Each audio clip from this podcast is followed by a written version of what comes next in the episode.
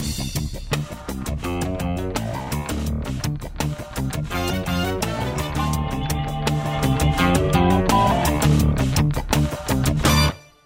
Добрый вечер, Санкт-Петербург. Прямой эфир, студия Фонтанки, офис. И мы начинаем итоги недели с Андреем Константиновым. Сегодня мы выходим в несколько ином формате. Это связано с тем, что у близких родственников Андрея Дмитриевича обнару... Э, исследование на коронавирус показало положительный результат. Андрей Дмитриевич, добрый вечер. Вы слышите нас?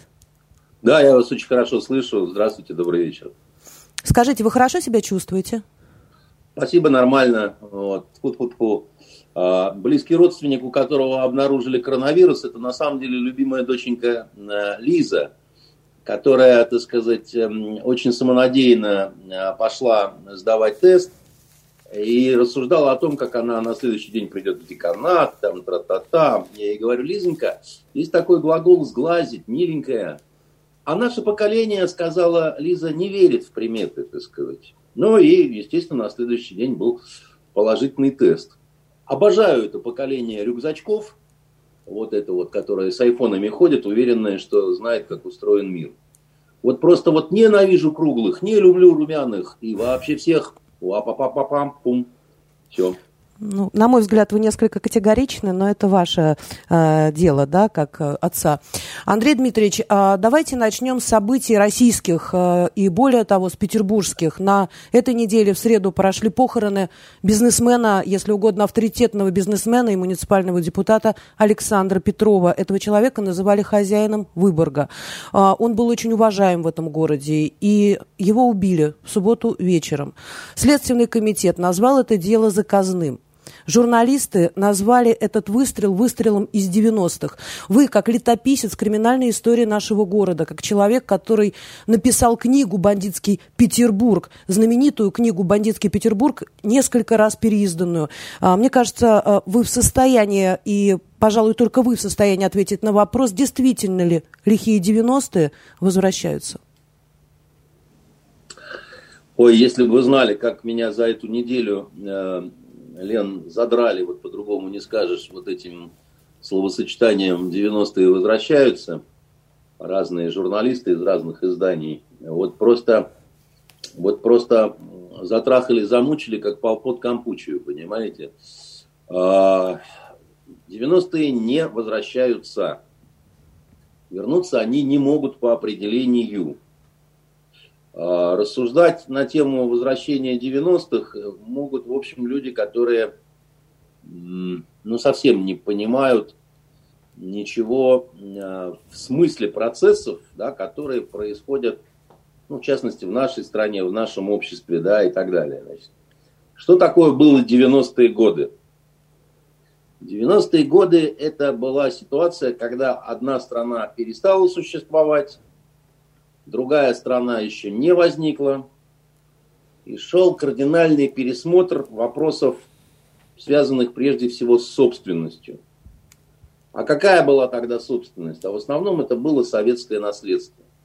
Заводы, пристани, причалы, магазины, да все, что хотите. Да, вот Советский Союз была одна система экономики, она все накрылась медным тазом, так сказать, а другую думали с помощью Чубайса и его ваучеров, так сказать, раздербанить между номенклатурными товарищами. Но не учли того, что внизу накоплен э, большое количество нала у разных теневиков. Ну и плюс есть э, лихие люди, которые, в общем, тоже обозначили свое желание поучаствовать в процессе, да, значит, и эти потоки пошли друг другу навстречу. По законам аэродинамики возникли турбулентные завихрения началась пальба, стрельба, так сказать, и всякая такая разная история, которая была обусловлена еще и тем, что государство было чрезвычайно слабым. Оно было таким, значит, как вот одрехлевшим, как после, как после тифозной горячки, да, так сказать. Все творили все, что угодно. Монополия на насилие, так сказать, э, была изнасилована и выкинута в канаву, значит, государственная.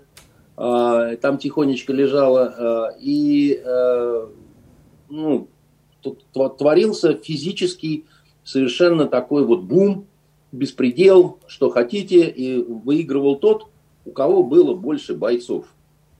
И вот надо было нахапать, нарвать, награбить, на вот, на, как сказать, застолбить, запатентовать вот эту вот собственность, да, и, и шла вот эта вот кровавая гонка, да, значит, большинство населения, а именно лохов чилийских и лохушек, не принимало в этом участие, Э, пассионарные же люди, да, они принимали в этом участие, кто-то выживал, кто-то погибал, да, так сказать, шли бесконечные стычки между разными бандами, да, так сказать, между разными кланами, да, но в итоге все это упиралось в одно, да, люди делали деньги и делили собственность. Ну, извините, Андрей Дмитриевич, но на Фонтанке была подробно описана биография, история э, жизни Александра Петрова. И в там, кстати, было упомянуто про то, что в 90-е годы он принимал непосредственное участие в этих войнах и в этом переделе. Ну, э, в 90-е годы кто только в чем не принимал участие, да, так сказать, тут один вопрос оперативного знания и второй вопрос э, конкретного доказательства. Правоохранительные органы, если мы говорим о Петрове, да, такую какую-то вот непосредственную кровавую бандитскую конкретику предъявить ему не смогли. Э, он не сидел, грубо говоря, за вот эти все радости, да, и поэтому, значит, э, мы его уже знаем как э, из гадкого утенка, превратившегося в прекрасного лебедя, предпринимателя, да, который и меценат, и, значит, разные благотворительные какие-то акции, там, и то, и все, и пятое, и десятое. Но сначала не о нем все-таки, да. Значит, сначала про 90-е. 90-е закончились в 2000 году, когда этот костер прогорел. Это не была победа правоохранительных органов. Они иногда говорят, мы победили там организованную преступность. Это вранье. Этот костер сам по себе прогорел просто, да, так сказать, любой костер прогорает. Потому что все поделили. Бандитской демобилизации. Когда лидеры банд, шаек вот этих всех, да, группировок, они говорили, нам бойцы больше не нужны.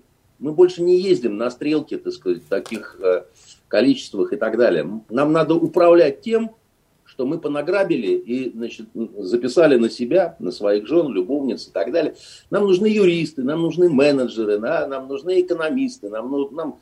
идите учиться, дорогие, так сказать, товарищи быки. Или идите на улицу, потому что, значит, там э, э очень быстро вы маргинализируетесь, сдохнете от наркотиков или вас убьют во время налетов на мелкие лавки. Что, в общем-то, и произошло. Да? Часть пошли э, действительно получать какое-никакое образование бандюги, да, так сказать. И особенно из молодых, действительно, им даже помогали, там, кому-то проплачивали, так сказать, это образование. Ну, вот, а часть сгинула вот уже вот в таких вот мелких уголовных водоворотах. И государство в этот момент стало ну, набирать силу. Вот набирать оно стало силу в 2000 году, все время ужасаясь той слабости, про которую оно себя помнило, да? Что вот э, не могли ничего сделать, не было той вот э, полис да, так сказать, э, значит, э, а была такая размазня, значит, вместо манной каши. И до сих пор государство так помнит эту свою слабость, что копит, копит эту силу, вот буквально, чтобы вот прям вот разорвет уже это государство наше от этой силы, а оно все прикупает и прикупает, потому что по ночам вот этот ужас леденящий, вот этот вот паралич, беспомощность, да, невозможность что-то сделать, как бы, да. И теперь вы представьте себе, что в момент, когда, так сказать, сила уже не просто силушка такая, а силище, понимаете, и вдруг возвращаются 90-е, выходят какие-то лысые глобусы, еще какие-то там клоуны – и говорит, мы сейчас чисто конкретно чичи-гага вам всем устроим. Да их просто прихлопнут в тот же, так сказать, день, я не знаю, бригадой участковых в коротких штанах, понимаете? И всю эту перхоть просто сольют в ближайший деревенский сортирчик. Это все эмоциональные такие вот э, восклицания, знаете, вот возвращаются 90-е. Надо всегда смотреть в корень, в базу, в экономику, да никуда они не могут вернуться. Вся собственность поделена уже практически, понимаете, зафиксирована. Все это за печатями, за, за, так сказать, патентами. Это не так легко отобрать уже. Легко было отбирать то, что ничье. А то, что чье-то, вот вы представьте к себе, себе, к вам в квартиру придут, значит, какие-нибудь там, значит, полудурки и скажут, так сказать, ну-ка пошла отсюда вон, так сказать, мы поживем теперь в твоей квартирке, да, потому что мы так решили, и вообще мы парни из 90-х. Вы скажете, один секунд, и возьмите телефон и позвоните, у вас куча разных там, так сказать, мусоров знакомых, так сказать, и уже через пять минут э, приедет э, все, в том числе автобус разминирования, на котором будет написано, правильно? Ну вот, значит, этих вот э, кеннеров, кексов, так сказать, спеленуют, как будто хотят утопить, и куда-то увезут. Больше вы никогда не увидите, понимаете? Но, тем не менее, то, что произошло с Александром Петровым, а, не укладывается в рамки а, привычных вот. нам новостей, понимания. Вот. Ведь он не позвонил вот. в полицию, да, когда у него похитили сейф из его дома. Вот, значит, э, теперь мы подходим к этой истории. Значит, главная черта которой абсолютная, совершенно полная, категорическая непонятность. Да, вот, э, когда вот людям что-то непонятно, да, там, бессилие и страх человека перед дикой природой, писал Энгельс, породило верование в богов. Вот поскольку то, что случилось с Петровым, никто в Выборге, я имею в виду из элиты, ну просто вот не понимает вообще от слова никак, начинаются вот эти вот эротические стоны про то, что возвращаются 90-е, на манер того, как лет семь назад была модная такая тоже вот э, у каких-то неумных журналистов тема о том, что авторитеты 90-х, севшие тогда в тюрьму, отсидели длительные срока, выходят на свободу, и сейчас они будут наводить свои порядки, там, тра-та-та, вот это вот, знаете, вот дикость это вот, э, тоже, тоже мне очень много на эту тему звонили, я говорю, вы что, с ума посходили, какие авторитеты, какие, откуда они вышли, ну, прекратите вы смотреть сериалы на наших федеральных каналах, так сказать. Они образуют в ваших головах сифилис мозга, и он развивается там. Растет на манер алоэ, так сказать, понимаете, и пухнет. Не, не, не надо, нету авторитетов, и 90-е не вернутся. Да? Значит, а, а, а, Петров не был хозяином Выборга. Это тоже такой красивый штамп, понимаете, так сказать. Он был очень очень уважаемым человеком в выборской элите, потому что это был очень богатый человек, это был очень влиятельный человек с невероятными совершенно связями, да, а, какие хотите, губернаторы разных причем субъектов, да, так сказать, не только наших там, депутаты, Э, правоохранительные органы. Но некоторым политическим деятелям областным приписывали аффилированность с э, Александром Петровым. Это не тайна. Это не тайна. Ну, э, понимаете, вот это вот слово аффилированность, так сказать, да, или там коррумпированная связь, это то, что заранее несет в себе некий такой, некую такую негативную коннотацию, а я бы с этим осторожнее был, потому что, понимаете, выбор город маленький.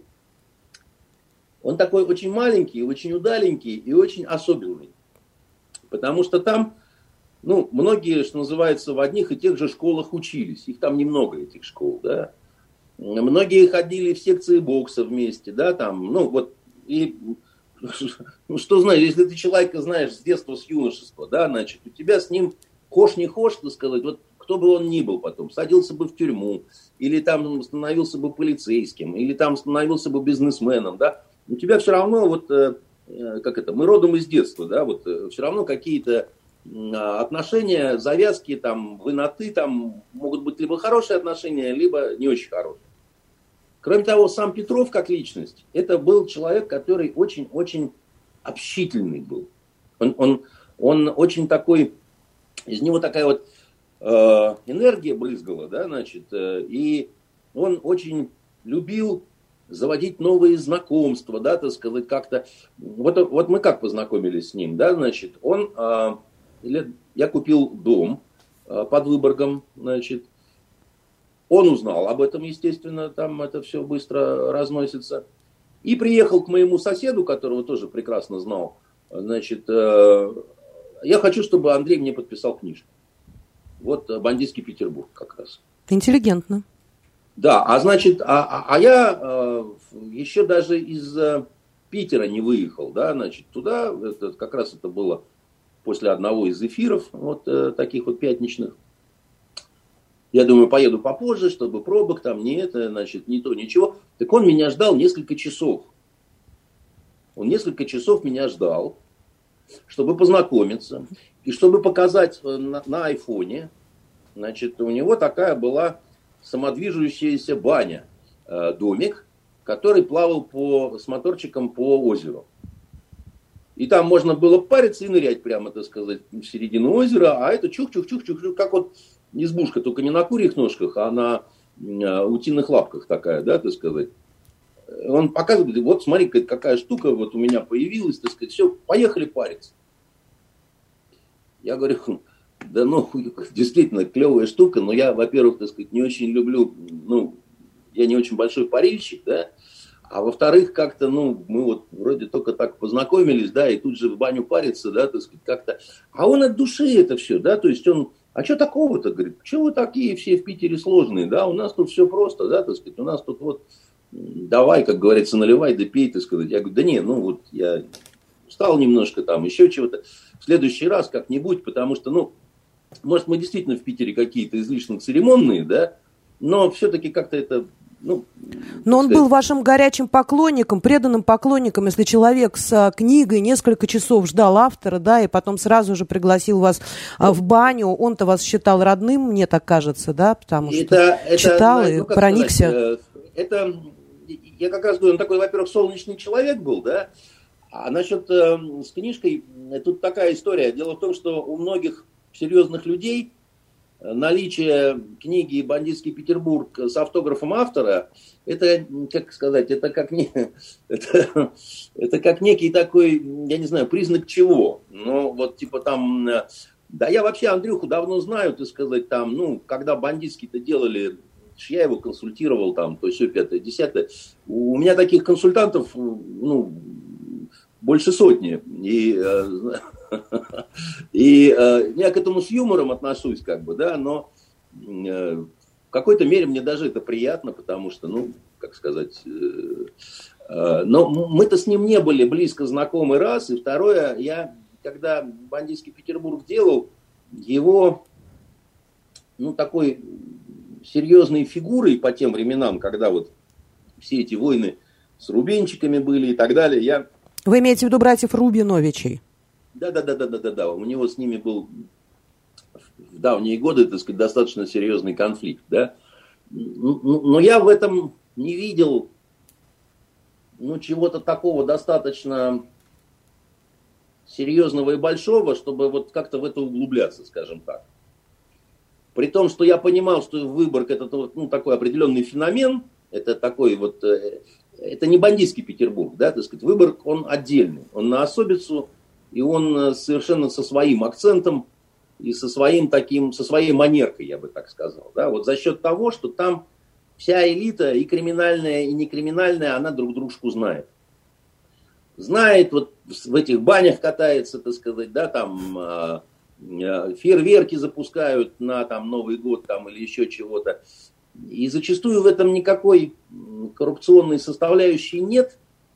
Это просто такая вот, ну, большая семья, если хотите, да, вот э, живем мы тут тихо, богобоязненно, друг дружку знаем, и вот так вот, если мы будем еще и ссориться, да, так сказать, э, и там сраться, так сказать, по разным поводам, но жизнь у нас будет тут очень сложной. Но, Андрей Дмитриевич, согласитесь, Более, что, что Выборг, Выборг не простой Выборг... город, это не его нельзя сравнить ни с одним другим городом Ленинградской области. Дело в том, что там рядом таможня, там очень много различных производств. Да. И а, там совершенно другие денежные а, потоки в этом городе, правильно? И вполне могли что-то еще раз переделить. Ну, давайте, наверное, не будем сейчас строить гипотез, у нас Следственный комитет для этого есть, а, который назвал дело заказным, уже сказал, что стрелял снайпер, и убит он был как раз на пороге бани. Правда, не той передвижной, а стационарной. И... Ну, вот тут я немножко, значит, э, прокомментирую, да, по поводу снайпера, заказного, того всего, пятое, десятое. У меня нету в этом уверенности такой, как у Следственного комитета. Сейчас объясню, почему. Значит, э, я бы, знаете, с, с каким городом сравнил Выборг? Э, вот есть Ленинградская область и Петербург, как бы, да, а вот есть Краснодарский край, а в Краснодарском крае есть город Сочи. Понятно. А в городе Сочи, значит, э, э, обычно как говорят, вот если ты разговариваешь с какой-нибудь молоденькой судьей, такой молоденькой, что вроде бы и судьей-то не должна быть, да, так сказать, федеральной. Она говорит, а мы к кубаноидам отношения не имеем. Кубаноидов они называют тех, кто вот э, на реке Кубань, э, значит, в Краснодаре живут. Вот. А у нас тут, понимаете, так сказать, мы немножко по-другому живем, да, значит, и понятно почему, потому что Сочи это такая вот летняя резиденция того всего пятого десятого, да, серьезные люди приезжают, так сказать, не в Краснодар, а в Сочи. Вот. Э, и, а в Выборге серьезные люди, вы не представляете, что строят. Вот если так проехать по Сайминскому каналу в сторону границы, то с какого-то момента, там, где раньше вообще была закрытая зона, ну, то есть просто обычный смертный туда уже просто не мог зайти, да, так сказать. Вот у самой границы, а, а я туда любил э, ездить в жаркое лето и искупаться, потому что там Вода э, холодная. заброшенные пограничные вышки, где, да, и вот уже видна э, финская граница, там вода чистейшая просто, вот чистейшая совершенно. А, вот, а, а когда ты туда едешь, то ты проезжаешь мимо особняков таких, которые на берегу стоят, да, значит, и вот это висячие сады Семирамиды с мраморными ступенями, которые к самой воде, значит, и когда тебе называют имена людей, которые вот владельцы, да, значит, э, этих особняков, причем некоторые из них э, это люди в погонах, например, говорят злые языки, не проверял, да, так сказать.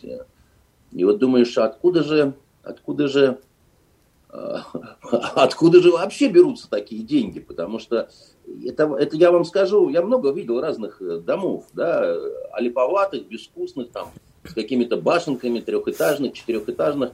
Вот то, что там, это это, это очень круто. И очень стильно, и очень круто. И большая территория, и, и, и вообще просто знаю, Версаль какой-то? И сколько, думаешь, интересно, нужно людей на обслуживание вот этого всего, да? Вот просто вот э, там одного садовника это не, не хватит на такую вот э, инфраструктуру, да? Да, ну да, к, ладно. К снайперу, Андрей Дмитриевич, к снайперу назвали, а, назвали это... Извините, назвали, что э, было сказано, что этот выстрел был произведен именно снайпером. А, есть несколько версий. По одной он стрелял с противоположного берега с расстояния около 120-150 метров, по другой с 1000 метров. Тем не менее, есть информация, что была найдена пуля 7,62 на 54 полуоболочка. А, это такое мягкое у нее э, окончание наверху, которое даже не раскрылось. И э, специалисты говорят, что такой пулей невозможно выстрелить точно на дистанции более там, чем 100 метров. Вот, значит, давайте теперь поговорим по поводу, значит, снайперов. Как это, у нас много сериалов, э, шнайперды, в основном шнайперды, понимаете, и, и такие же девушки тоже шнайперды, почему-то, значит, бегают в юбках, значит, с оптическими прицелами. Чушь все это собачья, значит, э, с дистанции 100-120 метров э, попасть в корпус может любой практически, кто служил в российской армии, потому что э, упражнения по стрельбе из автомата Калашникова одиночными очередями предполагают и большие дистанции. Так, на секунду просто. Я вам скажу, так, Лена, и вы смогли бы, да, значит, попасть э, э, в корпус после, там, я не знаю, двух дней так сказать, э, каких-то обычных тренировок. Ничего тут такого военного нету. Что вызывает удивление в этом во всем? Значит, значит, снайпер обычно не стреляет один раз. Почему? Потому что любой снайпер знает очень хорошо, что если ты бьешь в корпус, на человеческом теле примерно 15% э, это площадь, та, которая дает летальный результат. Все остальное это не смертельное поражение. Но более того, я вам скажу, есть случаи, когда сердце пробивалось на вылет, человек оставался жив. Более того, есть случаи, когда пуля оставалась в сердце, человек оставался жив. Более того, скажу вам так, вот у нас в 90-е случаи был, когда мужика валили у лифта, так ему из ТТХи в лоб шмальнули в упор. Насквозь прошло, так сказать, через голову пуля, так сказать, он даже сознание не потерял. Правда, описать э, убийц потом не смог. Это достоверный наш питерский случай, так сказать, да, там Э, такая вот э, интересная история. Значит, ТТХ, как вы помните, тоже 7,62, значит, э, калибр. Э, полуоболочка, значит, пуля э, предполагает возможность стрельбы из чего угодно, в том числе из охотничьего карабина «Тигр». Вообще вот просто из чего угодно, да, так сказать. Э, то, что она как вы говорите, раскрылась, не раскрылась, ну, это немножко, что значит раскрылась, не раскрылась. А, она прошла на вылет. На вылет это, кстати, всегда дополнительный шанс выжить. Вот. А, и мы не знаем степень повреждения самой пули, которую, значит, товарищи из Следственного комитета изъяли, видимо, из какого-то дерева. Пригодна ли пуля для последующей идентификации оружие, из которого было выпущено, большой вопрос, гильзу не нашли. Поэтому из чего стреляли, значит... Непонятно пока. Непонятно, да. Почему не было второго выстрела, ну, вот непонятно совсем, категорически, потому что не было у него уверенности, что э, не могло быть у него уверенности в том, что клиент мертв. Исходя из того, что вы сказали, исходя из того, что вы сказали, э, можно сделать вывод, что это сделал не профессионал. Не, не так. Я, я просто вы изначально говорили, что вот точно снайпер и, и никак иначе. Я говорю, что это не факт на самом деле, что точно снайпер и, и никак иначе, потому что там, ну вот еще раз говорю, множество вопросов. Второй вопрос, значит, стрельба была после пяти, а точнее практически там 17.30, да, значит, э, ну вот... Э, Темновато, у нас у телевизионщиков это называется режимный свет. Вот, значит, 17.30 это сейчас в режиме, значит, э, вот, э, вот такое же было, такое же было освещение, а, а я сейчас вот просто смотрю в окно на Газпромовскую башню, вот, и это называется, у, у снайперов это называется сумерки, сумерки. Есть отдельное значит, упражнение, э, вообще наставление по стрельбе э, снайперской, это такая вещь секретная, но я вам, значит, кое-что... Э, по секрету.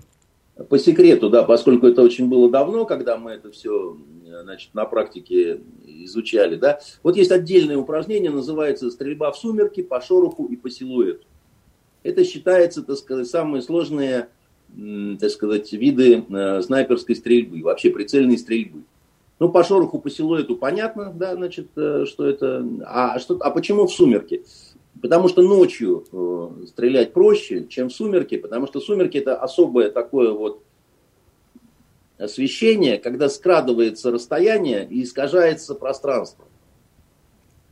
Когда при прицельной стрельбе у тебя очень сильный размыв идет, э, совмещение прицела с целью, так сказать, и так далее. Там поправки определенные, так сказать, нужно э, брать. И э, как раз, так сказать, вот эти упражнения, которые там, ну, как раньше вот нас учили, да, там никогда речь не шла об одиночном выстреле.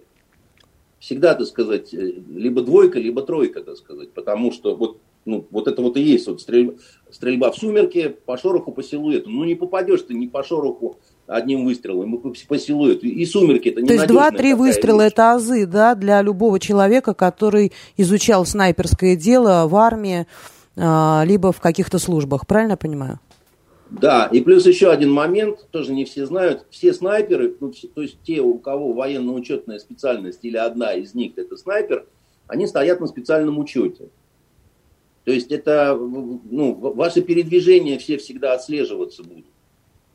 Ну, просто, вот, вот извините, это не только снайперы, еще некоторые, так сказать, э, ну вот, понятно, что сейчас Донбасс, и там на Донбассе, как, э, значит, на Диком Западе много разных интересных людей туда-сюда, да, но мир-то стал прозрачным, понимаете, одно дело это было бы 20 лет назад, да, когда там приходи наливай. А сейчас э, это не так все легко и просто. Поэтому э, у меня, э, значит, э, на эту тему, так вот, подводя некий итог, э, 90-е это не вернуться, но что там произошло, остается большой вопрос, потому что никто в Выборге не, не понимает, да, вот, э, то есть, ну, обычно как, вот, ну, начинаешь там как-то, ну, что называется, без протокола, так потихонечку на ушко, да, так, а, а что там, ну, какие там могли быть эти самые, и что-нибудь, да вот, ну, там, ну, вот, может это там, а может то, вот, а вот это вот. А тут, понимаете, кроме вот этих вот э, злосчастных рубинчиков, которые были-то когда, понимаете, да. считать, что это вот так вот из прошлого как-то прилетело, залетело – но это тоже как-то все киношно и по-книжному очень. Нет, но у такого человека, как Александр Петров, безусловно, могло быть очень много недоброжелателей, несмотря на то, что он был позитивный и легкий человек. Да, а но многие его вот вспоминают это добрым словом. с сейфом, понимаете, который пытались уволочь. Да, но э, здесь, здесь, конечно, сделать выводы сложно, потому что, хотя бы потому, что у нас слишком мало вводных данных, официальных данных в первую очередь. А, поэтому, Андрей но Дмитриевич... Вот есть точный один момент – он не ждал этого абсолютно точно и вообще считал, что ему ничего не угрожает. Значит, почему? Потому что один наш общий с ним знакомый, он мне рассказывал, а, он ему говорит, говорит Саша, ну, у тебя на участке нету ни одной камеры наблюдения. Но это же вообще, так сказать, какой-то, ну, я не знаю, каменный век вообще, да, так сказать. Мы же все-таки живем в 21 веке ты серьезный человек, да, ты сказать. Я не верю, что ты как-то жмешься, ну, просто что ты, тебя жаба давит, так сказать, не купить, да. У него же три было охранных э, фирмы у Петрова. И вот э, знакомый наш общий говорит, Саш, ну поставь ты несколько камер, -то, это же, ну, это пустяковые деньги, но это вопрос некой опрятности просто, да. Но сейчас уже как-то это вот, ну, просто принято, да, так сказать, пусть себе молотят в режиме онлайн. На что он смеялся, махал рукой и говорил, да ну нахрен, так сказать, кому это все нужно, так сказать, да. У него на участке ни одной камеры не было. Вот это... Э, вот серьезная это характеристика. А? Это очень серьезная характеристика для человека. Да, очень он, странно. он такой вот э, был в этом смысле немножко, ну, не то что безалаберный, но он считал, что ему ничего не угрожает. И э, ну, у него не было каких-то явных конфликтов, да, вот, э, ну вот, ну все равно это не спрятать. И у меня ощущение такое, вот особенно с этими некими подробностями, там, с этим сейфом, как он к этому отнесся и так далее. У меня вот нехорошее ощущение, что это что-то личное могло быть. Вот я не утверждаю, э, у меня нет данных, вот у меня чувство какое-то такое. Потому что уж больно как-то все это вот по-нанайски. Вот как-то вот оно... Одно с другим не сходится. Как-то, да, вот оно вроде снайпер, а вроде мог и не снайпер быть, да. Значит, вроде попал в сердце, так сказать, но почему был уверен, что убит?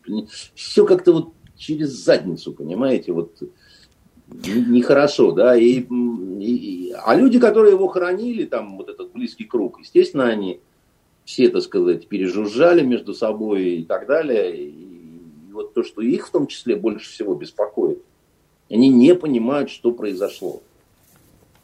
А когда человек не понимает, что происходит, да, Ему тут все, что угодно может пригрезиться. И возвращение 90-х, понимаете, и король Артур, э, понимаете, с остальным мечом. И, да, и можно Бармалей, построить любую, любые версии при отсутствии каких-либо данных. С вашего позволения, Андрей Дмитриевич, давайте перейдем к следующему вопросу, э, который тревожил на этой неделе всех, э, всех мир, весь мир. А я имею в виду террористический акт в Ницце. В четверг рано утром на самой оживленной улице этого города увидели окровавленные окровавленную женщину. Она выбежала из церкви и пыталась найти укрытие в каком-либо кафе или ресторане. К сожалению, она скончалась от ран. Ей было 40 лет. Последние слова, которые произнесла, а, это она попросила передать ее детям, что она их любит. У нее осталось двое детей. В самом соборе нашли еще двоих обезглавленных людей. Одна из них это прихожанка, француженка, и второй человек это служитель церкви. А, еще раз скажу, их обезглавил террорист. Он задержан. В тот же день в Авиньоне задержали человека с э, ножом и пистолетом. Его застрелили. В Лионе на вокзале задержали э, с ножом с 30-сантиметровым выходца из Афганистана. Да? За две недели до этого в пригороде под Парижем был убит учитель Самуэль Пати. Самуэль Пати. А, он был светским человеком и приверженцем э, приверженцем светских взглядов, а, а на своих уроках он э, декларировал как раз эти светские ценности, и там же присутствовали ученики, семьи которых наверняка были приверженцами радикального ислама. И вот у меня в связи со всем этим к вам э, такой вопрос. Скажите, как в свободу любимой, в свободу любимой Франции э, мог родиться вот такой вот радикальный исламский фашизм? Почему это произошло? Почему они ничего ну, не предприняли, не заметили? С терминами-то поосторожнее, так сказать. Вот этот э, термин э, исламский фашизм. Я это... сказала радикальный. Да-да-да, значит, это придумал мэр Ниццы, по-моему, если мне не изменяет память. Да, абсолютно точно.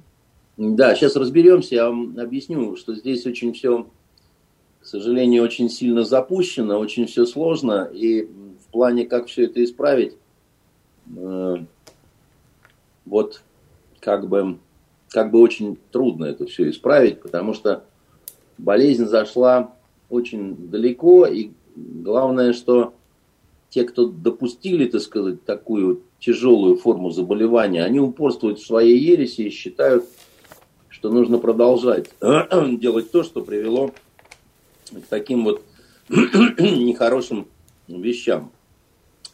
Но для того, чтобы понять вообще, как вы говорите, как такое вообще во Франции могло случиться, нам придется все-таки все-таки нам придется обратиться к истокам, да, к тому, как возникла эта религия, ислам, и почему стали возможны различные такие направления радикальные в исламе, и почему их сами мусульмане не так, чтобы сильно осуждают, не давят, не придают анафеме, как вот у нас вот в европейском да, понимании, там, христианском. И что такое исламское сектанство вообще? Есть оно или нет, и как с ним бороться? Так вот, значит, э, начало мусульманского календаря это 622 год, год хиджры так называемый, да, когда Мухаммед да благословит его Аллах и да приветствует. В общем-то, сказать, окончательно оформил э, такое свое вероучение и выступил против э, своих противников, да, и, значит, началось победное шествие ислама по миру. На момент возникновения это была очень прогрессивная религия. Самая, наверное, демократическая. Ну, например, в отношении женщин или рабов, так сказать, это было намного более свободно, нежели христианство того времени или там, скажем, иудаизм. Так сказать, религии гораздо более костные, да, вот э, в то время. Как это вам не покажется странным? А Мухаммед, э, саллиллаху алейхи вассаляма, он э, был погонщиком караванов, его первая жена Хадиджа была его сильно старше, он бывал в разных местах и впитывал в себя разное, да, вот он в себя вобрал очень много из иудаизма, очень много, так сказать, взял из христианства. Откровенные заимствования, которые никто не отрицает. Если вы возьмете э, суру Юсуф да, в, Коране э, святом и сравните с библейским текстом об Иосифе Прекрасном, вы увидите, что это ну, практически один и тот же текст. Вот. Ну, это авраамическая религия, да, так сказать, такая же. И, э, как вы знаете, Мухаммед признавал э, как пророка и христианских пророков, да, так сказать, и э, иудейских, так сказать, есть и Иса, и, и Муса, так сказать, Моисей, да, и все бы казалось бы, и все бы, и все бы ничего, да, да вот, да вот как-то э, проблемы начались еще когда Мухаммед, да благословит его Аллах и да приветствует, был жив, а когда он умирал, он э, по преданию, он э, как бы предугадал, да, пророчествовал о том, что вероучение его разделится на, и вот тут дальше споры идут, кто говорит на 36, кто на 99, кто на 100 разных направлений и так далее, да, ну, разные варианты, ну, на множество десятков, да, вот, Именно различных... направлений. Ну, я так для простоты говорю, да, на самом деле тут как, да, вот э, изначальное деление, там, ну, более-менее знают э, сунниты-шииты. На самом деле сунниты-шииты и хариджиты, да, сразу было три таких основных направления. Я не буду описывать каждое, иначе мы с вами тут да, морковкиных заговин будем сидеть. А дальше внутри каждого, да, так сказать, еще были, так сказать, многочисленные подделения такие, да, потому что, ну вот если мы, допустим, про шиитов говорим, то э, Асад, который принадлежит к такому шиитскому направлению, как алавиты, да, э, некоторые шииты алавитов сектой считают, которые вообще не совсем даже исламская секта, да, а типа что-то среднее между там христианами и мусульманами там и так далее, да. А у суннитов э, у них было э, такое деление на мазгабы. Мазгабы это как раз означает такие вот направления, да. А мазгабы еще в свою очередь делились на тарикаты. Тарикаты это пути.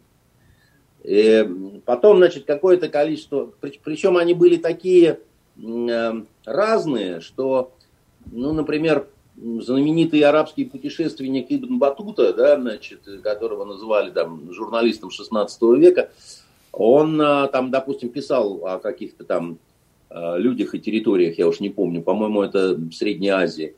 Он писал, а они ханифиты по мазгубу своему, и им позволительно пить красное вино.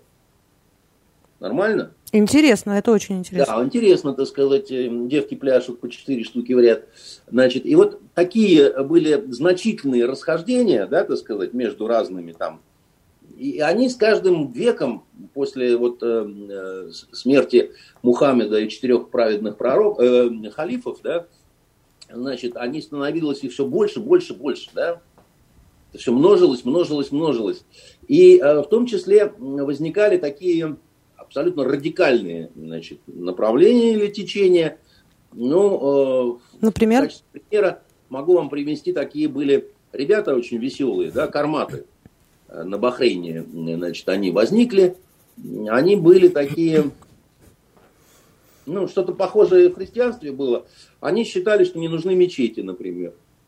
Они считали, что каждый может а, а, к Аллаху обратиться, так сказать, в любом месте напрямую, так сказать, и для этого вот не нужна вот эта вся формалистика, которая, значит, вот э, э, такая вот бю бюрократия исламская, да, значит, вот это все лишнее совершенно. Они оформились в такие очень серьезные боевые отряды. Это в какой-то степени это было последствие крестовых походов, да, значит, э, и, и вся эта смута, которая потом долго не утихала на Ближнем Востоке. И ни много ни мало они взяли штурмом, так сказать, святые города, э, Мекку и Медину. И я даже не хочу говорить, что они сделали, чтобы не оскорблять чувство верующих, да, потому что... Да, ну, давайте захочет, не будем. Да, кто захочет, может посмотреть, э, какая степень надругательства там была, значит, и что они сделали, вот, э, вследствие чего они все были перебиты потом, до единого. И захваченные святыни были возвращены. А мусульмане очень не любят э, вот этот, вот этот момент в истории, да, потому что он такой для них болезненный, ну и мы не будем на этом тол тол толпиться. Да. Обратите внимание, да, как средство борьбы с этими карматами, их еще называли коммунистами ислама. Потому что у них вот в их э, вероучении, так сказать, очень много было такого вот обобществления, так сказать. Они, они все призывали все делить, да, так сказать, и такой, э, и заживем коммунной мировой, да, значит, э, прелестно все это в XII веке происходило, надо учесть, да.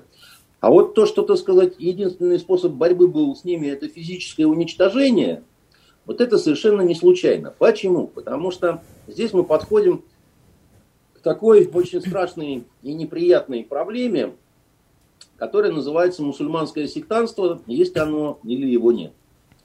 Вот христианское сектанство точно есть. Мы про это знаем, да? Потому что у нас есть каноны. У нас есть каноны, у нас есть патриарх, у нас есть папа римский, да, так сказать, у нас есть, вот, ну, грубо говоря, э, структуризированное, так сказать, через духовенство, да, так сказать, вот это вот. Э, а в исламе канонов нету разве?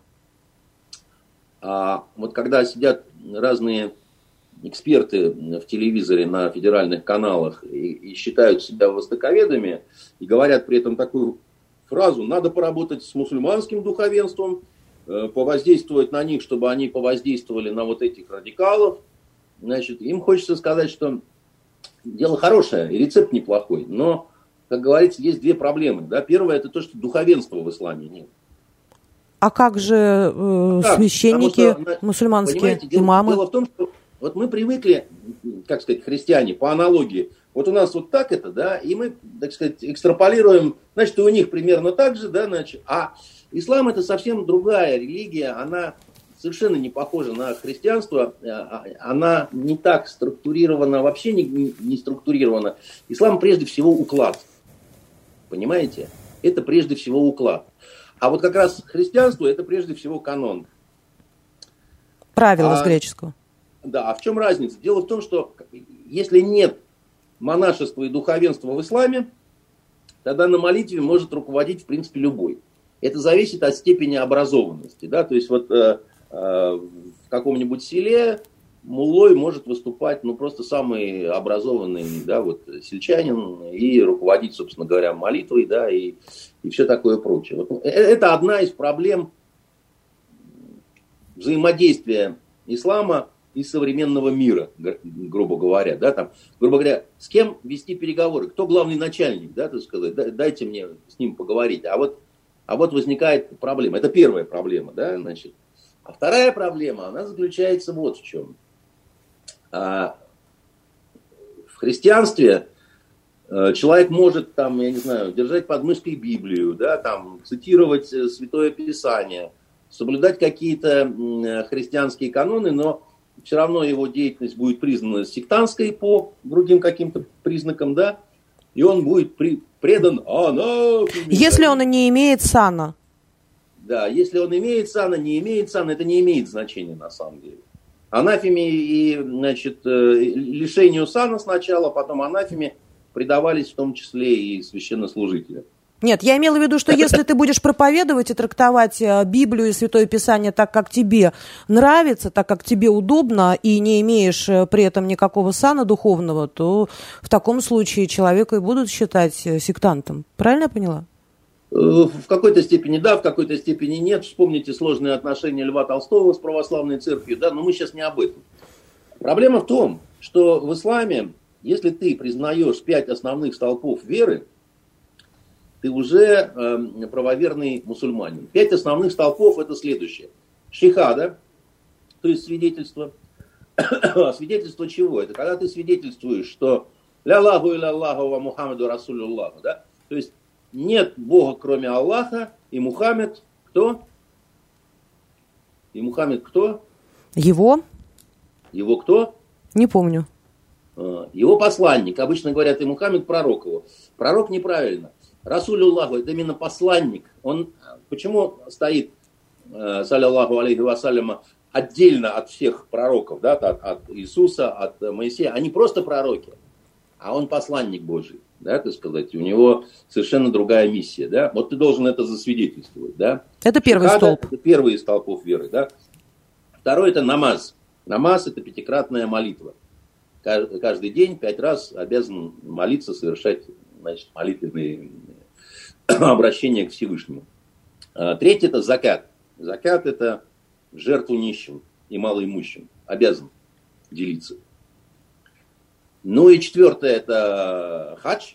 Каждый мусульманин должен совершить паломничество в Мекку и Медину. И тогда к тебе будут обращаться хаджи. А, Хаджана Средин, да, он вот совершал хадж, да, значит. Э. И пятое – это Рамадан. Это пост святой, да, месяц Рамадан, когда днем нельзя есть, пить, курить и предаваться прочим утехам. Вот. До момента, пока видишь вытянутую руку. Даже курить нельзя. Потому что дым попадает внутрь твоего организма. Вот. А дальше, если ты все что угодно творишь после этого, но ты признаешь вот эти пять основных столпов, ты все равно брат по вере, ты мусульманин, к тебе нельзя относиться как-то по-другому. И никакие иерархии исламские перешагнуть через это оказываются не в состоянии. Понимаете, какая проблема? И дальше возникает вопрос, так есть э, в исламе сектанство или нет? Вот эти вот радикалы, которые, значит, э, допустим, э, исламское государство, запрещенное в России, да, это же радикалы. Они мусульмане или не мусульмане? Они кто? Это большой вопрос. Они обязаны или не обязаны, значит, обычные мусульмане их осуждать и на основании чего? Если они соблюдают пять столпов веры. Каким образом, да, так сказать, вот в этом смысле э, богословы исламские, да, они ведут очень жаркие дискуссии веками, которые не выливаются ни во что. Хотя это очень серьезные вещи. Андрей Дмитриевич, но они, ведь... Они, например, говорят, а, а у нас вот есть вот дервишеские ордена. Дервиши. Это вообще черт знает что, так сказать, эти дервиши. Или там у нас есть суфии.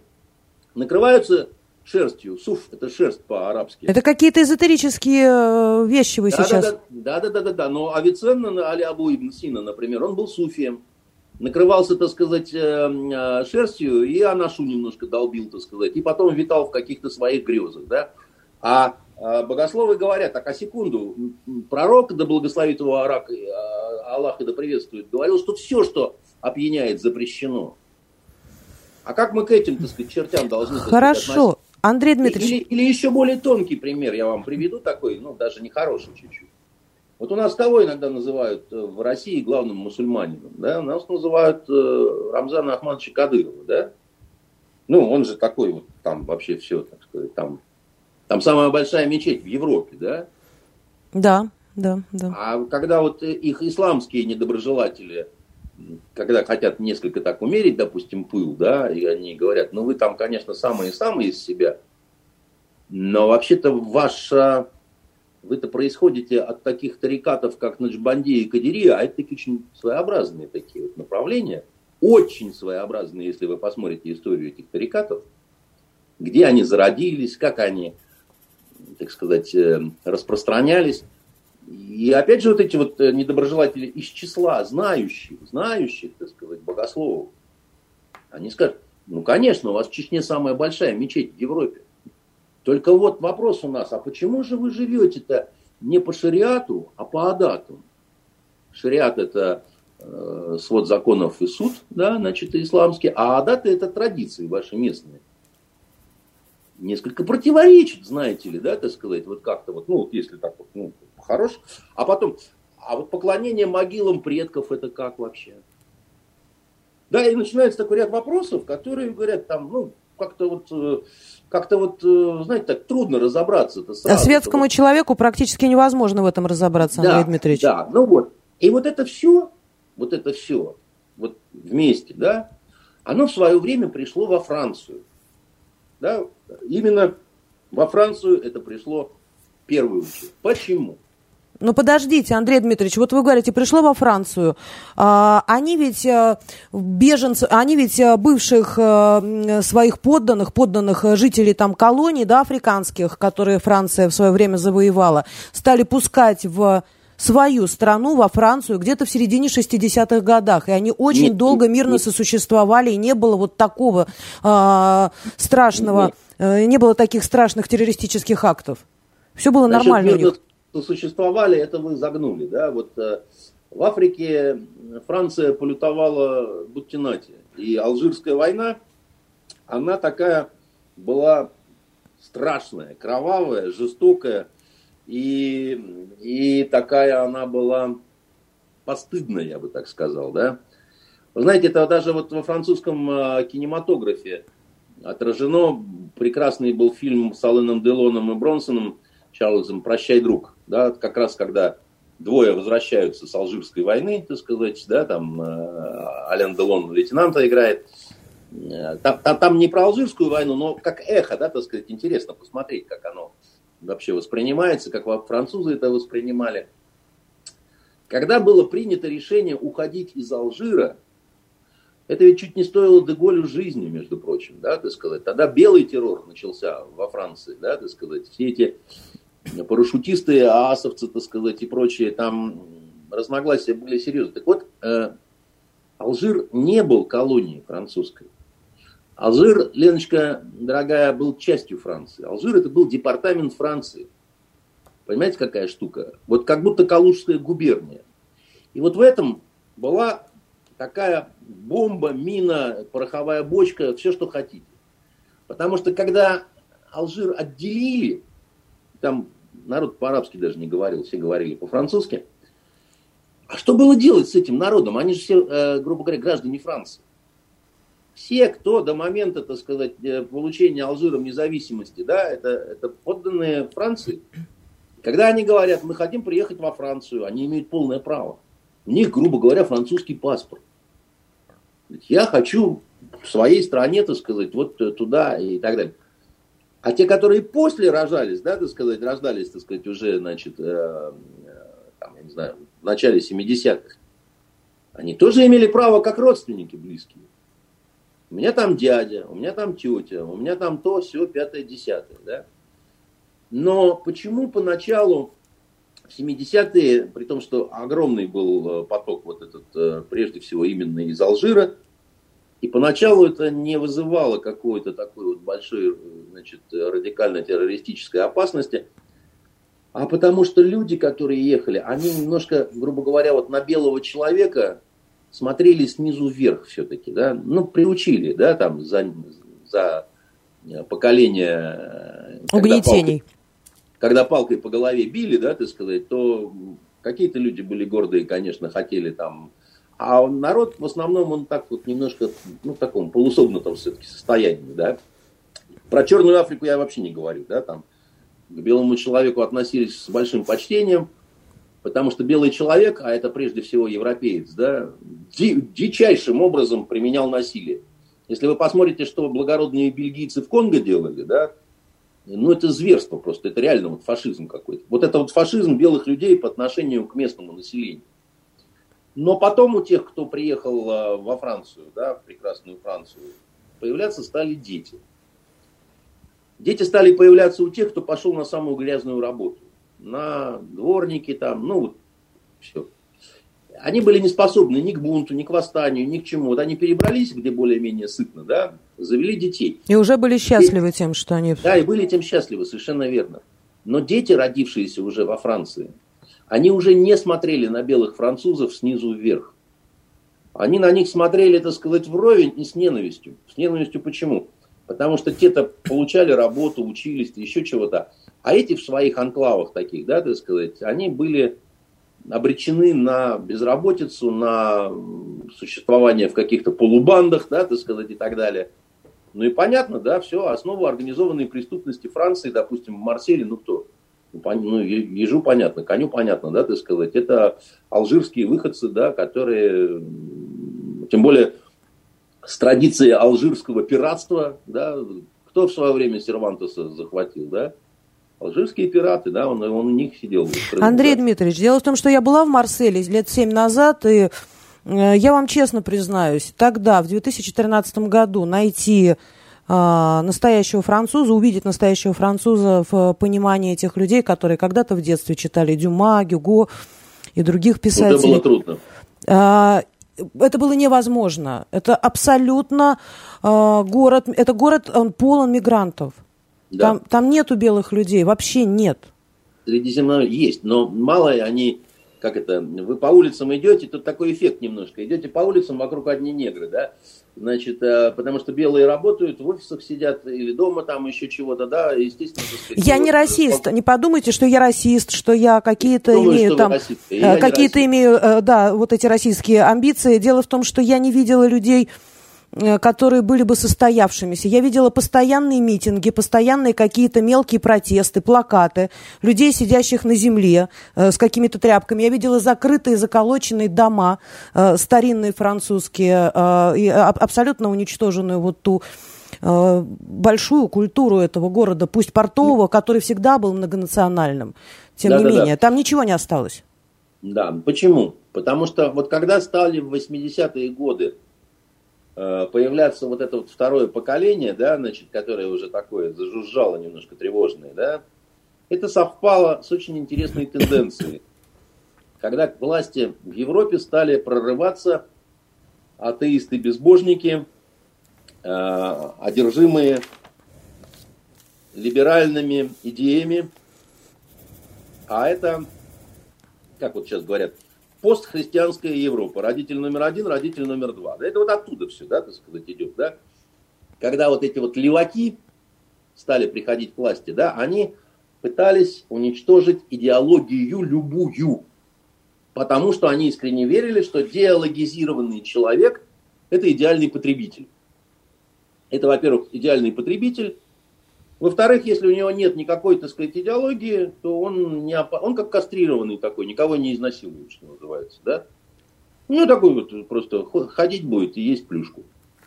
А вот, и надо сказать, что они, в общем-то, преуспели в этом своем занятии. Но они чего не, уж, не учли? Они не учли, что свято место не бывает пусто. Потому что человек так устроен, что он не может быть просто потребляющей свиньей, да? Ему нужно все-таки понять, ради чего все. Зачем мы? В чем миссия? И ислам уже тогда, еще даже не, так сказать, не окончательно в радикализированном виде, так сказать, он давал ответы на многие вопросы. Давал ответы. Ведь если вы посмотрите на идеологию исламского государства, запрещенного в России, она очень проста. Они же говорят, а давайте построим рай на земле. Но только для своих. А свои это кто? А свои это те, кто в вере силен. У нас не будет наркотиков, у нас не будет алкоголизма, у нас не будет э, болезней всяких венерических, у нас будет справедливость. У нас не будет олигархов. Но чтобы так было по всей земле, под руководством, так сказать, э, халифа всего земного шара, нам надо победить безбожников, каферов, которые отрицают все, что угодно, в том числе издеваются над нашей религией, шлепая э, карикатуры на нашего пророка, да благословит его Аллах и да приветствует. А на него не то, что карикатуры нельзя, его вообще изображать нельзя. Это категорически запрещено. И дальше возникает такая, так сказать, очень милая себе история. Да? Значит, у нас свобода слова во Франции, что хотим, то и делаем. У нас, кстати, тоже это, не вопрос религии. Вот я завтра пойду на прогулку, да, увижу двух чернокожих. И я закричу, так сказать, э, э, в голос, негритосы, негритосы, шоколадные барбосы. Так. Религиозных, религиозных чувств я не, не оскорблял, не задевал, так сказать, шоколадные барбосы, но это не оскорбление. Негритосы, ну, нас называют неграми людей, да, так сказать, негро, это там черный там и так далее, да. Ко мне трудно будет, будет предъявить какие-то претензии через суд, через полицию и так далее. Но я сделал мерзкую вещь, я не тактично себя повел. Я заранее, понимая, что им может быть неприятно, да, так сказать, все равно, так сказать, взял и э, не удержался, что называется, да. Если я так буду делать постоянно, то рано или поздно я получу в пятак. И, в общем, наверное, заслуженно. Потому что, ну, я не до, ни один человек не должен вести себя бестактно. Это не вопрос свободы слова там или еще чего-то. Это, ну, вот, ну, я буду там, знаете, там... А э, почему вот, француз не может вести себя так, как он хочет в своей собственной стране? Потому что Почему он... нелегал из Туниса может прийти в церковь и отрубить голову? Не может. 70-летней француженке. Но почему? Он же не в своей не... стране, а французы в своей стране. Они пришли в свой собор подождите, да, значит, э, вы, вы меня не хотите услышать. Э, терроризм не может быть оправдан ничем.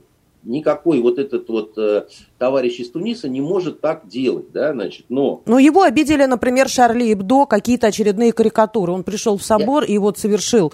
И, если вы, если вы э, обладаете какой-то определенной мудростью, какой-то определенным знанием, да, вы зная, что вы имеете право, все равно иногда будете избегать этого права применения, чтобы не спровоцировать. Да?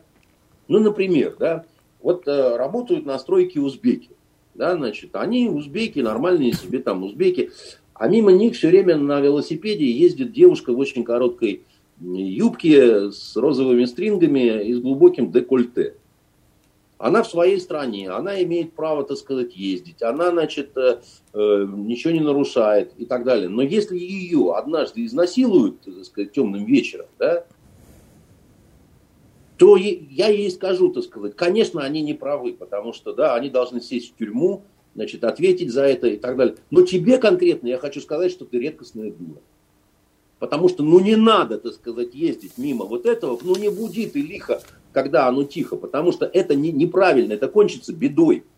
Хотя ты имеешь право, так сказать, это делать, э, это полностью, так сказать, все законы на твоей стороне. Это еще не знаю, как вот я с этой частушкой про негритосы, негритосы, шоколадные барбосы. Да? да имею я права так говорить, ну не надо так делать. Ну не надо так делать, потому что, как говорится, вставные зубы нынче очень дорого.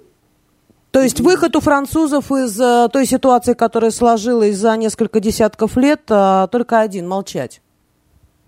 Э, нет. Или есть какой-то другой выход?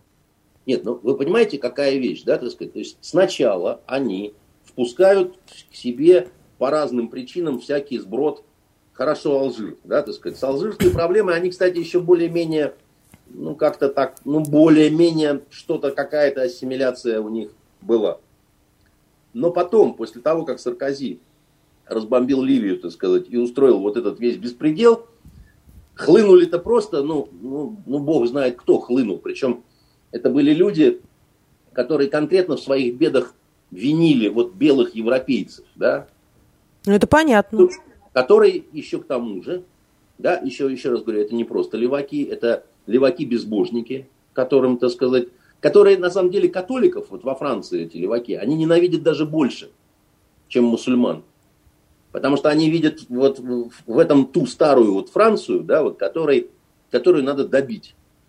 Это еще со времен Великой Французской революции идет вот это вот безбожничество и католичество, да, вот то, что борется во Франции всегда. И Макрон попал сейчас в удивительно для себя благоприятную историю. Он вдруг стал главнокомандующим всех французов, залез на поле Лепен, на поле правых, да, там, где никогда его не э, воспринимали. И говорит, мы не отступим, это наша вот идентичность такая французская, там, то есть все. А где ты был, дружок, ты сказать, когда в вашей идентичности французской был, э, была серьезнейшая явлена угроза? Вы когда вот это вот все вот пускали к себе во Францию, вы чем думали вообще? Вот эту вот дурную зараженную кровь. Вы как вообще считаете? Вы им разрешали все, что угодно. Сейчас ваши тюрьмы забиты вот этой всей сволочью радикальной. Они там банкуют, они там, так сказать, э, радикализируются еще больше. Выслать многих из них вы не сможете. Это граждане Франции. Уже. Уже, да. А самое главное, вы не способны применить насилие. Вы не способны при, при, применить насилие там, где уже его давно пора применять, где пора давно ломать через колено. Они другого не понимают, кроме как силы. Но вы не сможете, потому что вы рабы либеральных ценностей, которые вы навыдумывали, которые совершенно не имеют никакого отношения к жизни, которые противоречат, простите, законам физики, но вы от этого не отречетесь. Вы снова и снова будете печатать оскорбительные карикатуры – которые вам нанесут удар по экономике, потому что будут отказываться везде от, от французского парфюма. Уже отказались. Да? В Турции отказались от того, чтобы продавать французские товары, причем в различных супермаркетах. Если я не Правильно. ошибаюсь, Йемен, еще ряд мусульманских стран, сейчас не буду точно. Саудовская Аравия, там много, так сказать, это сделают, обязаны будут сделать. Но вы будете говорить, что это наше право, так сказать, взять и обсирать все, что угодно. Кроме Холокоста. Холокост они не трогают почему-то. Вот, э, значит, э, это кончится, э, это не кончится, это продолжится смертями. Это продолжится смертями, потому что они говорят, наше право себя вести бестактно по отношению к вам и вашим религиозным чувствам. Это наше право. Плевать вам в лицо. Ну, право так право. Понятно. Просто будьте готовы к тому, что еще 40-летние женщины будут, э, умирая, просить детям передать, что очень любят. А Макрон будет, э, значит, э, трясти головкой, поправлять свои розовые стринги и, значит, плакать на груди у своей этой бабуси, вот, которая там, которую он женой называл. Вот. Андрей Дмитриевич, благодарю за столь развернутый ответ. хотелось бы перейти к темам, которые касаются непосредственно нашей страны. Несколько конспирологическая статья появилась на этой неделе в журнале GQ а она касалась загадочного российского оружия, которое якобы еще в конце прошлого года применили а, два наших разведчика в отношении агентов ЦРУ. И это оружие, оно какое-то акустическое, воздействует на мозг следующим образом. У человека после его применения получается как будто бы даже очень тяжелое сотрясение мозга. А, значит, в ответ на вопросы журналистов, на запросы журналистов российское посольство в Австралии ответила а, словами Джеймса Форестела, а, это такой был министр обороны США, после Второй мировой войны он страдал психиатрическим заболеванием и перед э, самоубийством сказал «русские идут». Это фраза, которая впоследствии стала знаменитой. Мария Захарова прокомментировала Э, тоже запросы следующим образом. Она сказала, что с такими вопросами надо обращаться не в Министерство иностранных дел Российской, а к психиатру. Но тем не менее, а, вы же знаете, что чем больше загадок, тем больше появляется различных версий и желания их а, разгадать. А вдруг правда какое-то фантастическое оружие существует, акустическое, которое вот таким образом способно действовать э, на ну, мозг Леночка, иностранных я не агентов? хочу на этом долго задерживаться. Просто скажу, что Исследования такие были, да, да, давнишняя эта история, это еще в Советском Союзе это все.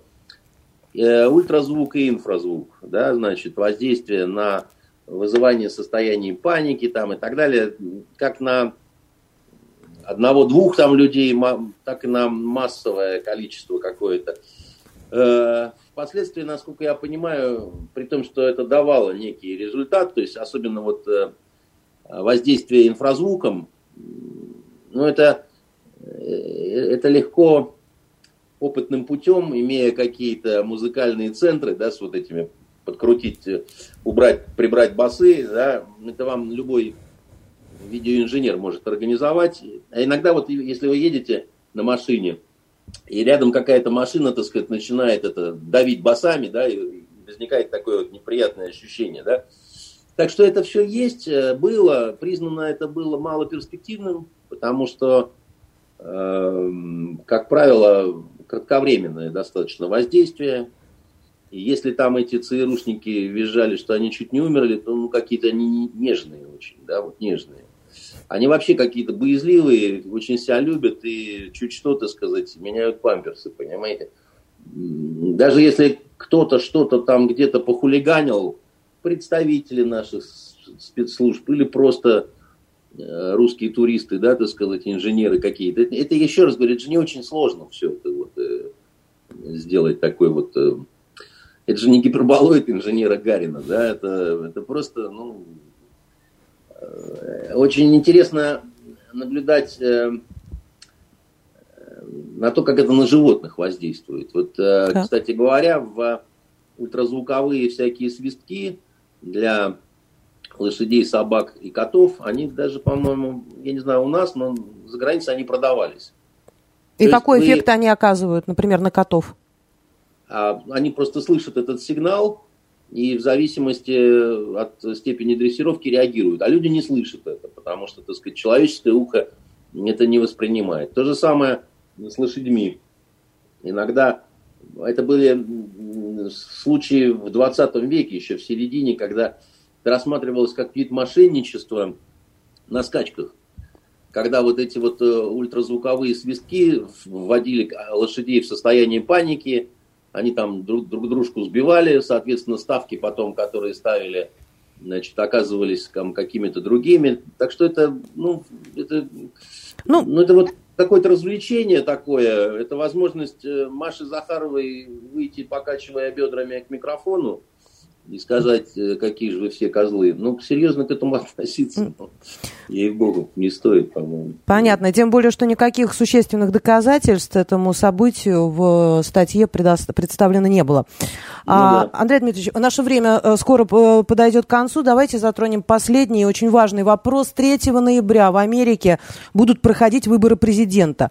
Республиканец Дональд Трамп а, теперь уже опережает демократа Джо Байдена. Возможно, это связано с тем, как проходила предвыборная гонка, много, много было э, представлено фактов нечистоплотности, якобы нечистоплотности Джо Байдена. Среди них и какая-то э, связь с украинской энергетической компанией. И на этой неделе Тони Бабулинский, э, бывший бизнес-партнер сына Джо Байдена, Хантера Байдена, рассказал, что Байден имеет как раз связи с некоторыми китайскими компаниями. Возможно, все это и сыграло на понижение э, рейтинга демократа, да, тем не менее, Марк Цукерберг, основатель Фейсбука, миллиардер, а, исследуя, а, сослался там на исследования своих аналитиков а, этой э, соцсети, на их исследования, он сказал, что народ Америки сейчас расколот.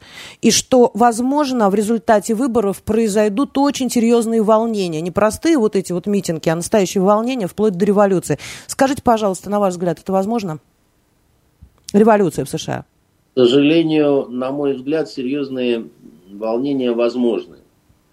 И, к сожалению, э, наметились такие тенденции, когда вот эти два старика уже фактически в открытую говорят, что если что, то мы не признаем, не поздравим. Да, это вот, мы не будем поздравлять с победой, да, так сказать.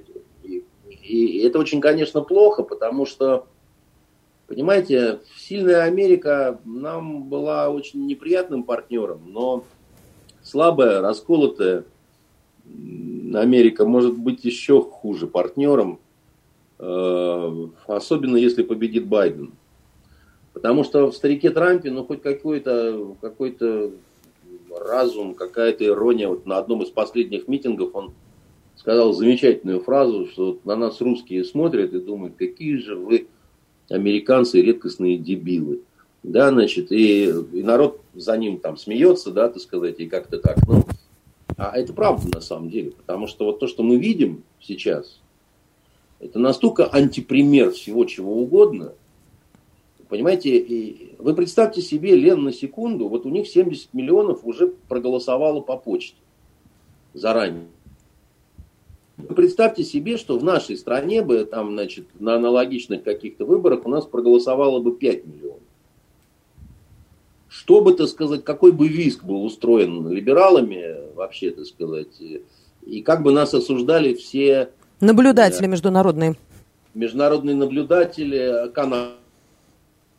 Канада, бы, э, Великобритания, Австралия, да, ну вот вся вот эта вот гопота, понимаете, а, англосаксовская, да, они бы оттопыривали губу и говорили бы о том, что, так сказать, да как можно, да вообще, так сказать, да ну что себе позволяет Россия и так далее, да. А у них 70 миллионов, да, вы сейчас назвали цифру, уже проголосовали? Уже проголосовало, совершенно верно. Трамп сам проголосовал уже, понимаете? Ну, он почему бы ему за себя не проголосовать? Он себя, да, значит, почему кажется, нет, любит. если всем можно, да, так сказать, и так далее. Но дело в том, что вот это вот голосование по почте, это дает возможность оспаривания, да, в, и, и, и даже не после, э, значит, вторника, а сейчас уже идет битва в американских судах в разных штатах, так сказать, за признание, непризнание вот этого всего, потому что там уж очень неформально, так сказать, к этому относится. Ну вот просто очень неформально. Там любой бродяга, так сказать, может э, не, не пойми как проголосовать, и многие подозревают, что не один раз. То есть почтовые и выборы проходят в Америке сейчас? В Америке проходят очень грязные, очень э, такие вот судьбоносные и очень неприятные выборы, потому что а, они очень долго говорили, что они пример для всего мира. Они показывают, что они антипример для всего мира. Что, что, так, что так, конечно, невозможно. И я боюсь, да, что если, не дай бог, победит Байден и начнется шабаш вот этих всех меньшинств, да, вот каких только возможных, да, то нормальное такое вот население штатов, а нормально это не только белый мужчина, сексист, который, значит, там проявляет домашнее насилие. Нормальный, это он, и этот автопробег был, евреи за Трампа, да, значит, пожалуйста, там Джулиани организовывал.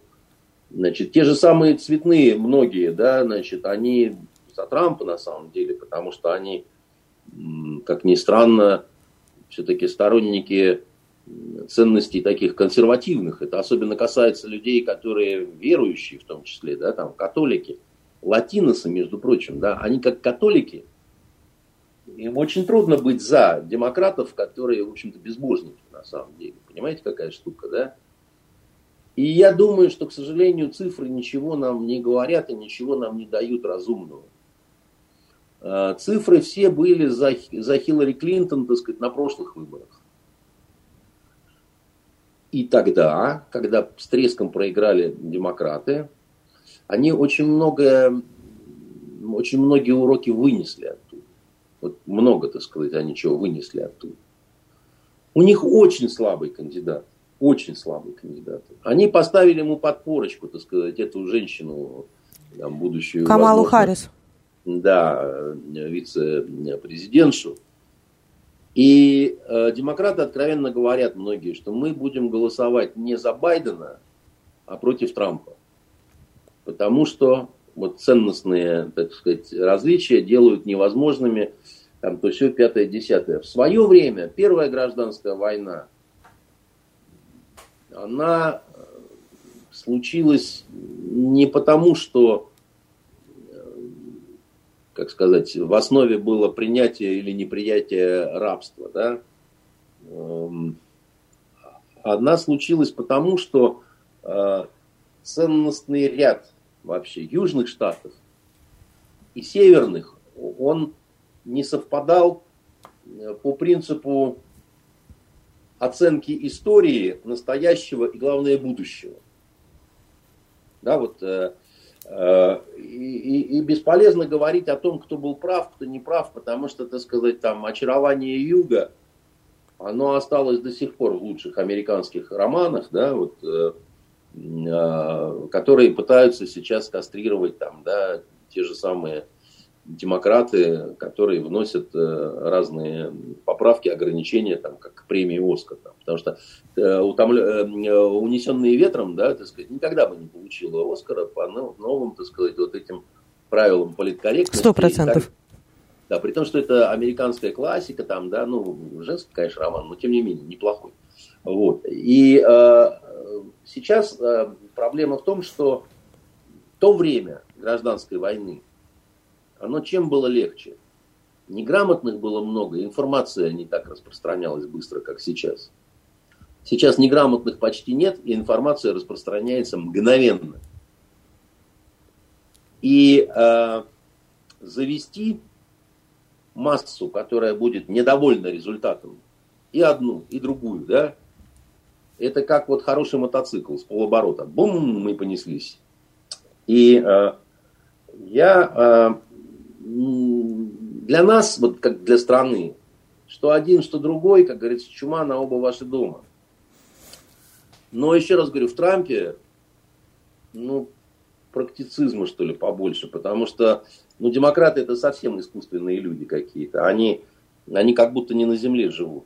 Они вот напридумывали, черти знает чего себе, заколдовали сами себя, что русские везде, так сказать, и Э, Байден же он уже до чего договорился, что вот весь компромат, где там сыночек э, курит э, наркотики и там занимается бог знает чем, это все тоже русские организовали, да? Да там вытащено все, а вытащили все грязное белье, которое было возможно и невозможно вытащить. Мне кажется, для думаю, создателей сериалов это просто находка будут, а не выборы. Да, Наверняка думаю, не, не заставить ожидать. Белье, Уж больно смрадная, я вам скажу, семейка у этого Байдена, конечно, потому что, ну, э, и как это, сын за отца не отвечает, а вот отец за сына отвечает. Если ты, папаша, вот такого откровенно, так сказать, урода воспитал, да, значит, ну, куда ж ты лезешь в отцы нации -то? Ну, чего ж ты так-то уж прям, понимаете? Надо сказать откровенно, что ничего близкого по омерзительности семейству Трампов э, пока предъявить не могут. Как угодно к нему можно относиться, что он грубая свинья, что он там сексист, там такой секой, но вы знаете, так сказать, как-то его дети вот, ну, вот такой нечистоплотностью не отличаются. Ну, возможно, этим и обусловлен его отрыв. А, если не ошибаюсь, он более 8% составляет к сегодняшнему дню. Андрей Дмитриевич, я вспомнила про сериалы, в том числе про «Карточный домик» сериал. Мне кажется, что а, выборы, которые пройдут в Америке сейчас, наверняка лягут в основу каких-либо серий в продолжении этого замечательного сериала. У нас впереди... Если в условиях пандемии вообще вы, выживет, э, так сказать, киноиндустрия, что не факт, потому что э, особенно вот в Америке, где всех актеров там страхуют, там то все пятое, десятое, не дай бог кто-то заболевает, это надо, во-первых, останавливаться, во-вторых, бешеные выплаты делать, да, и это может привести к серьезному банкротству какому-то. Страховых. Но, да, я тут посмотрел новый сериал один, хотел порекомендовать. Э, наверное, не, люди могут какие-то удивиться, что я такой сериал посмотрел. Легкий, а сериал, надеюсь? Сериал с неприличным названием «Мандалорец». Как? Э, «Мандалорец». Э, значит, ман, «Мандалорианец», можно даже так сказать. Это знаете, я не смотрел ни одного фильма из серии «Звездные войны». А, а это боковик от «Звездных войн». Это такая, так сказать, э, и, ну, это любопытно посмотреть, как некую такую вот стилистику вселенную, придуманную Лукасом, да, вот эту вот э, мега трогательная достаточно. И, а главное, это способ как-то уйти от этого вот всего, что вокруг, да, значит, э, и погрузиться в нечто совершенно э, такое, в какую-то такую небывальщину, что ли, да, очень в плане цвета интересно все это сделано. Зрелищно, да? Ну, интересно, по крайней мере. Я еще раз говорю, поскольку никогда с этим всем не сталкивался, это нельзя всерьез воспринимать, но это может немножко, конечно, развлечь. Там Мон... артист, э, э там буквально вот, э, вот этот мандалорец, так сказать, все время в этом шлеме ходит. И я думаю, интересно, ну, там же любого можно держать, да, ты сказать. Хочешь такого, хочешь сякого, он как в скафандре, да. Потому что лицо он показывает свое в последней серии минуты на три. Потом снова надевает этот шлем, и там снова может быть какого угодно. Хоть Трампа туда засовывает, хоть негра какого, понимаете, так сказать. А, вот. А, а еще второй, я вам пересмотрел я сериал один с огромным удовольствием советую фильм Ежи Гофмана, четырехсерийную версию «Огнем и мечом». «Огнем и мечем», так сказать. Это по роману Генрика Сенкевича, лауреата Нобелевской премии по литературе. Правда, он получил не за «Огнем и мечом», а за «Кама Гридеши». Вот. Э, и дело в том, что э, перевод э, книги, да, вот «Огнем и мечом», он очень старый, и не очень удачный. В отличие от крестоносцев романа, который читается очень легко, перевод огнем и мечом, его надо делать заново. Но вот надеюсь, что, может быть, будет сделан.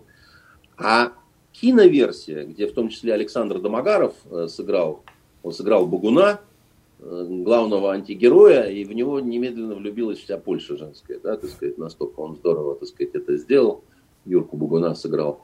Э, это я думаю, что это один из последних великих польских фильмов, когда еще Польша была великой кинематографической державой. Огнем и мечом. Огнем и мечом, да, огнем и мечом. А, я думаю, что больше Польша ничего похожего никогда не снимет.